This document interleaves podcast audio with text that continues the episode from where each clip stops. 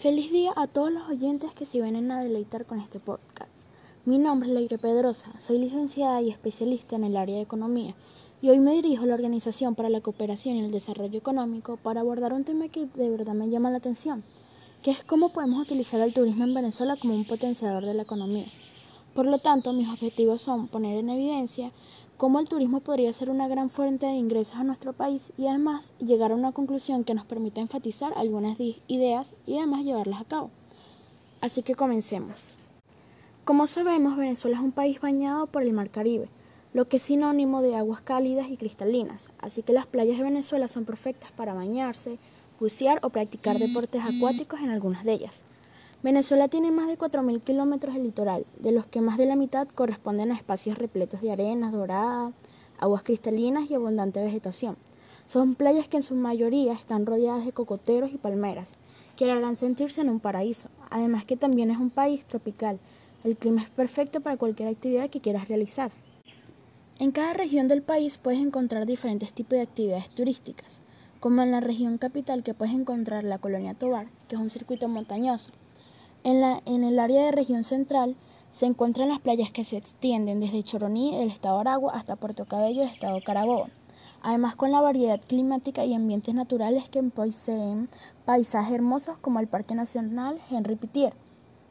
Seguimos con la región centro-occidental, que es el área de Boca de Aroa, Chichiriviche y el estado Falcón, que ofrece una concentración de variedades bellezas naturales, extensas playas, islas, y en el área de Acarigua, Arauri y Guanare se presenta una variedad paisajística junto con valores históricos, religiosos y culturales como base para la ejecución de actividades turísticas. Ahora, la región de Guayana, donde se observan los paisajes naturales más hermosos y con grandes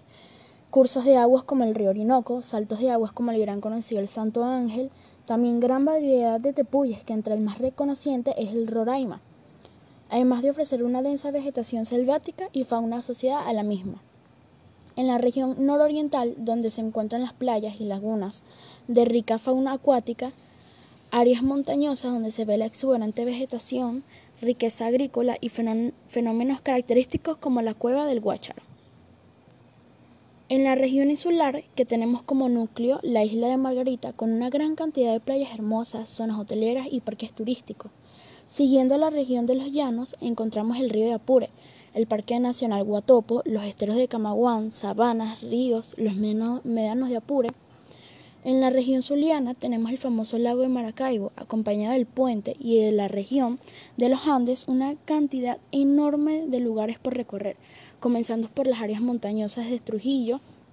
donde se encuentra el Monumento de la Paz, que viene siendo la estatua más grande de Latinoamérica,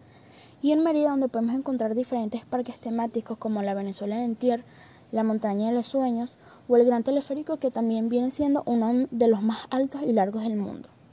Poniendo en evidencia la enorme cantidad de actividades turísticas que se presentan en Venezuela, estas pueden convertirse a muy corto plazo en un factor de crecimiento económico y de mejoría social. Al ser considerada como una actividad económica ya de transformarse en una de las primeras fuentes generadoras de empleo y en consecuencia de armonía social.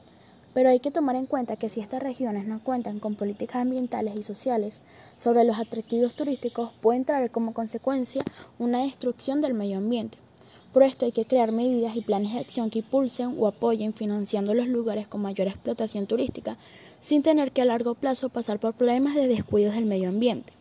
Se proponen ideas como que la Organización para la Cooperación y el Desarrollo Económico invierta mucho más en las actividades turísticas, creando nuevos lugares en las diferentes regiones del país y también haciendo planes de limpieza. Con esto podemos concluir que el turismo es considerado como un sector de importancia en el desarrollo económico nacional. En Venezuela, la actividad turística hasta ahora no ha sido plenamente desarrollada, sobre todo por la intensidad actividad petrolera, tema que preferí no tocar pero sin embargo ha continuado siendo un país eminente emisor de turismo internacional. Como un espacio para la reflexión es importante la reactivación del mismo como una actividad de distribución de riquezas a partir de la calidad e innovación y mantenimiento del mismo.